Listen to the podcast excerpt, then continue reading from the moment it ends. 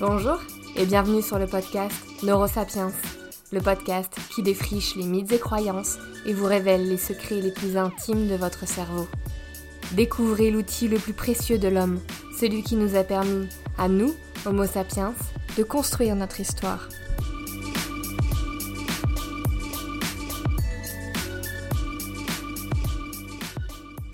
Bonjour tout le monde Aujourd'hui, je vous ai préparé un épisode qui n'aborde pas une situation du quotidien, mais plutôt une croyance qu'on a sur le cerveau. Une croyance que les scientifiques ont aussi longuement eue. Pendant très longtemps, on a étudié le cerveau pour comprendre son intelligence. On a étudié ses facultés sous tous les angles. Et on pensait que le but du cerveau était d'être le plus performant possible. On pensait le cerveau perfectionniste, toujours à donner le meilleur de lui-même. En gros, on pensait que dans une salle de classe remplie de nos organes, le cerveau était le petit chouchou de la classe, assis tout devant, tout le temps en train de lever la main, et surtout qui travaille d'arrache-pied et se donne à fond dans les révisions. Et puis, depuis quelques années, eh bien, les neuroscientifiques révisent leurs copies. Et si finalement le cerveau était l'élève au fond de la classe près du radiateur, qui travaille le strict minimum histoire d'avoir la moyenne et basta et si l'objectif du cerveau était de limiter constamment ses dépenses d'énergie? Et si finalement notre cerveau était juste, complètement, absolument, fondamentalement paresseux? Je vous le racontais sur l'Instagram de Neurosapiens, en mars dernier se tenait la semaine du cerveau. Durant cette semaine-là, de nombreuses conférences ont eu lieu et je vous avais promis de vous parler des conférences que j'avais trouvées les plus intéressantes. Eh bien, en voilà une j'ai pu assister à la conférence donnée par Valentin Weyart, chercheur et conférencier en neurosciences, où il traitait de cette fameuse paresse du cerveau. Comment finalement le cerveau agit-il pour qu'on le dise paresseux? Comment nous cache-t-il ses limites? Et comment réussit-il à sans cesse économiser de l'énergie et faire le moins possible? Je vous raconte tout ça dans cet épisode.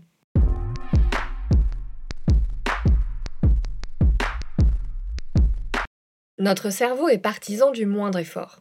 Ou plutôt dirons-nous que l'objectif du cerveau est d'économiser un maximum d'énergie, ce qui le fait passer pour un gros feignant. Si le cerveau cherche à économiser de l'énergie, c'est parce que réfléchir a un coût. C'est Todd Vogel qui l'a mis en avant en 2020 dans une étude où il demandait aux participants ce qu'ils préféraient. Faire un exercice qui demande de la concentration ou recevoir une sensation de brûlure sur le bras. Plus l'exercice de concentration proposé était difficile, plus les participants préféraient recevoir une brûlure sur le bras. Pour le cerveau, c'est l'économie à tout prix. Nous allons voir comment différentes facultés cognitives, comme l'attention, la prise de décision ou le raisonnement, semblent motivées par une même économie de ressources cérébrales.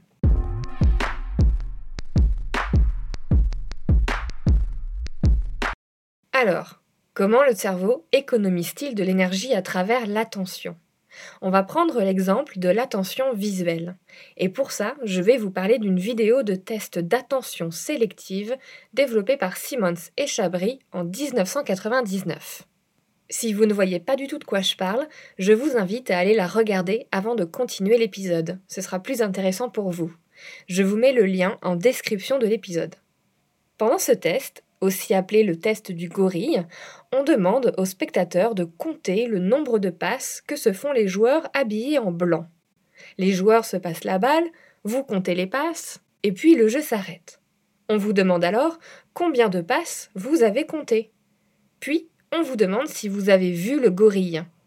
En effet, pendant que le jeu se déroulait, une personne déguisée en gorille noir se balade entre les joueurs eh bien plus de 50% des gens n'ont pas vu le gorille, parce que l'attention était centrée sur les joueurs blancs, tandis que le gorille est noir.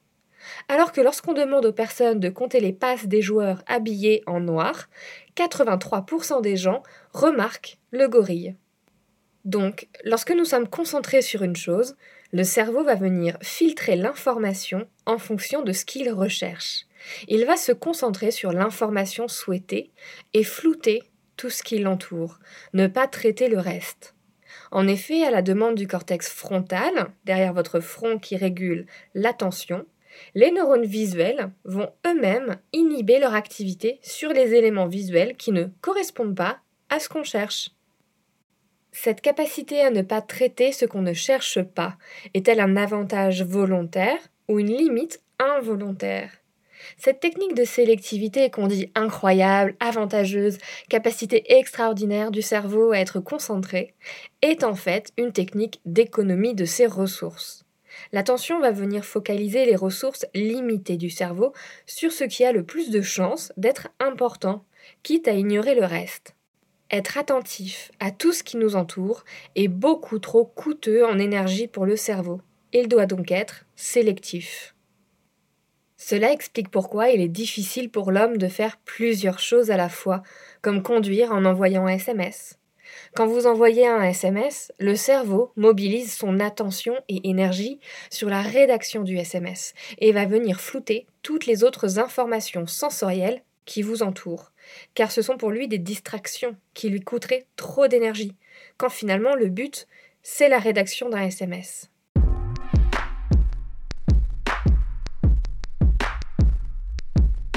Deuxième élément qui nous montre que le cerveau est un petit paresseux en constante recherche d'économie d'énergie. Je vous parlais de la théorie du cerveau bayésien dans l'épisode 10 de la saison 1 sur le narcissisme. C'est une théorie de plus en plus validée et que j'adore sur la façon dont notre cerveau perçoit le monde. Selon cette théorie, le cerveau fait constamment des prédictions sur ce qui va arriver, sur la base de ce qu'il s'est déjà passé, mais aussi sur la base de notre histoire, de nos croyances, de nos valeurs, etc. Chaque seconde, le cerveau va prédire ce qu'on va vivre. Pourquoi notre cerveau fait ça? Il est facile de penser que ce système est un trait de génie qui nous permet d'anticiper notre quotidien et de rentabiliser un peu tout ce qu'on a vu et appris. Mais le fait est qu'avec cette façon de fonctionner, on ne conscientise réellement que les choses qui viennent différer de nos prédictions. Lorsque ce qui se passe concorde avec nos prédictions, roule ma poule. Mais lorsque ça ne colle pas, nous le remarquons tout de suite grâce à une émotion qui est en fait un message, la surprise. La surprise est un appel au réveil pour que notre conscience soit plus engagée dans le quotidien et fasse son travail. Le travail de la conscience sera alors de traiter la surprise et d'agir dessus, ou bien d'intégrer l'élément de surprise à nos croyances du monde. Par exemple, vous rentrez chez vos parents dans la maison familiale où vous avez grandi. Parce que vous y avez vécu, vous avez intégré des façons de s'y comporter. Vous avez intégré la décoration du salon, le placement des couverts dans la cuisine, le fait qu'après le dîner, votre père va toujours fumer une cigarette dehors. Vous arrivez chez vos parents, vous prenez l'apéro, tout se passe bien. Mais au moment de rentrer dans la cuisine pour préparer le dîner, ça vous saute aux yeux. Le tableau au-dessus de la table n'y est plus. Votre cerveau avait prédit une certaine vision de la cuisine, et le tableau manquant vient contredire votre prédiction. Réveil de la conscience.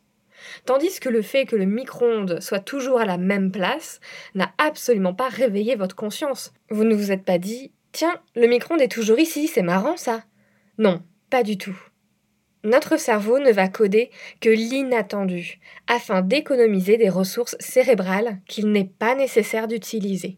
Votre cerveau a un peu la flemme de traiter mille fois la même information. Il l'intègre donc dans ses modèles et basta, il ne s'en occupe plus.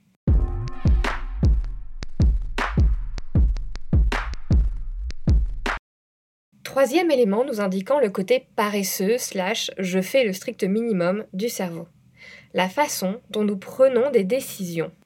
Le cerveau adopte des modes de fonctionnement différents pour des décisions sûres et des décisions incertaines.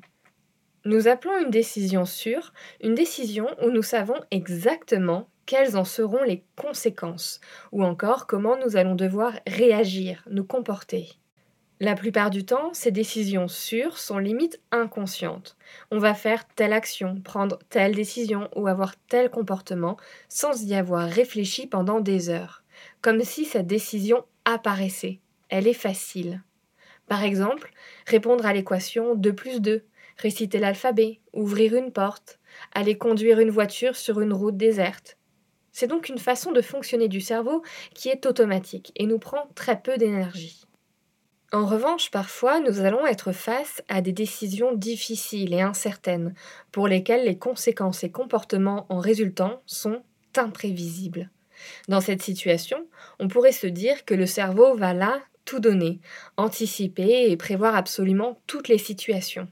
Il sort du mode automatique des décisions sûres et va travailler ardemment. Sauf que c'est faux. Là encore, le cerveau va faire preuve de paresse en faisant le strict minimum. Comment? Eh bien, en restant approximatif en situation d'incertitude. Il va faire des calculs imprécis sur les conséquences des décisions. Pourquoi est-ce un avantage que le cerveau soit approximatif en situation d'incertitude?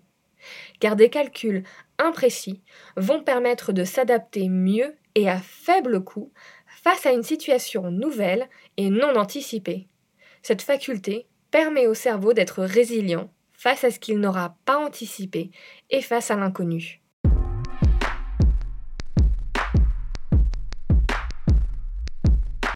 Pour finir, voici un quatrième élément qui nous indiquerait que le cerveau tend à la paresse. Les mouvements physiques. Nous avons une tendance naturelle à éviter les efforts.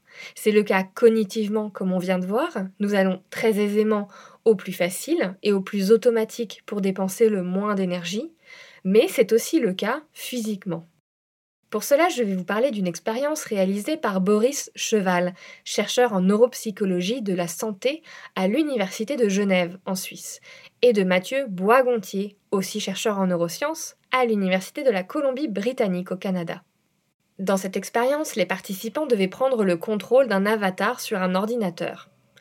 Dans un premier temps, leur tâche consistait à rapprocher cet avatar le plus rapidement possible d'images représentant une activité physique, course à pied, vélo, natation, etc., et de l'éloigner d'images représentant une activité sédentaire, lecture, télévision, hamac, etc. Puis, dans un second temps, les participants devaient faire l'opposé, c'est-à-dire rapprocher l'avatar le plus rapidement possible vers les images de sédentarité et l'éloigner des images d'activité physique. Les résultats de l'expérience étaient les suivants. Au niveau du comportement, les participants étaient en général plus rapides à éviter les images de sédentarité que les images d'activité physique. Et plus les participants étaient sportifs, plus c'était le cas. Ces résultats confirment que les participants ont l'intention d'être actifs. Ils ont l'envie d'aller vers le sport. En revanche, quand on regarde l'activité du cerveau durant l'expérience, c'est une toute autre histoire. En effet, pour s'éloigner des images de sédentarité, le cerveau devait faire appel à plus de ressources énergétiques. Il devait beaucoup travailler. Cette envie d'aller vers l'activité physique a donc un coût, et ce coût est largement moindre lorsqu'on va vers des activités sédentaires. Lorsque la personne allait vers les images d'activités sportives, deux zones cérébrales s'activaient fortement. Premièrement, une zone située dans le lobe frontal et impliquée dans la gestion des conflits. Le conflit ici est entre la volonté de s'éloigner des images de sédentarité et le fait d'y être attiré naturellement, car faible en dépenses énergétiques. Une deuxième zone du lobe frontal s'activait aussi, et pas des moindres celle permettant d'inhiber les comportements automatiques. Autrement dit, le fait d'aller vers les activités sédentaires est un automatisme et aller vers des activités sportives nécessite de lutter contre un automatisme et donc de dépenser beaucoup d'énergie. Ces résultats étaient présents quel que soit le niveau sportif de la personne. Donc cette dynamique est aussi présente chez les grands sportifs.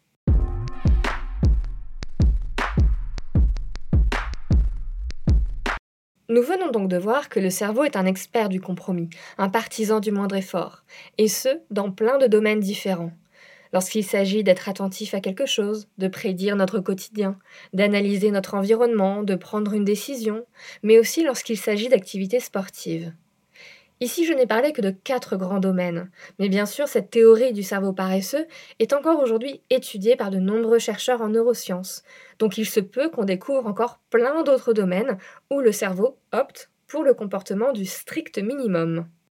Je trouve cette vision du cerveau paresseux très rigolote à vrai dire, mais si j'y réfléchis, elle me turlupine aussi, parce que le cerveau, ben j'en suis fan, je le trouve brillant, et je peux pas m'empêcher de penser qu'il doit y avoir une raison pour laquelle le cerveau est partisan du strict minimum.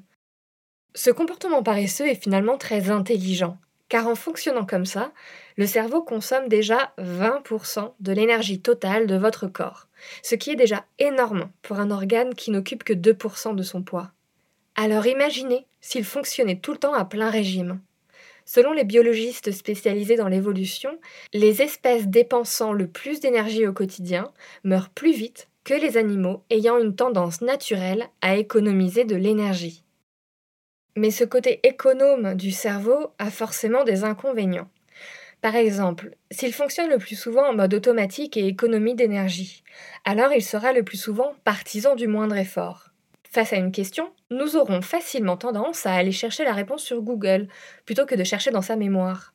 Ou encore à activer le GPS plutôt qu'à utiliser une carte ou suivre les panneaux. Ou encore succomber aux stéréotypes. Il est important d'être conscient de cet instinct un peu paresseux, car parfois ce n'est pas pour notre plus grand bien. Un comportement qui sera coûteux en énergie sur le court terme aura en fait très souvent des conséquences positives sur le long terme. Par exemple, si on reprend les exemples que je viens de citer sur Google et le GPS, eh ben, ne pas succomber à ces automatismes permet d'entretenir la mémoire, de ralentir le vieillissement cérébral, de renforcer les réseaux de neurones. Idem, on sait très bien l'apport positif d'aller faire du sport, même si c'est plus coûteux en énergie que de rester dans son canapé. Donc je ne pense pas qu'il faille systématiquement aller au comportement le plus coûteux en énergie, ce serait trop fatigant. Mais je pense qu'il y a un équilibre à trouver. Conscientiser cette tendance et se dire volontairement non, là je ne vais pas chercher sur Google, je vais faire travailler ma mémoire pour la renforcer. Et eh bien c'est déjà un bon début. Ces comportements demandent de sortir de sa zone de confort. Mais ne dit-on pas que la vie se trouve en dehors de sa zone de confort? Je vous remercie de votre écoute et espère que vous avez apprécié cet épisode. Si vous aimez ce podcast, vous pouvez nous le dire en commentaire, vous abonner ou nous noter sur iTunes et Apple Podcasts. J'ai hâte de vous retrouver pour un prochain épisode. À dans deux semaines!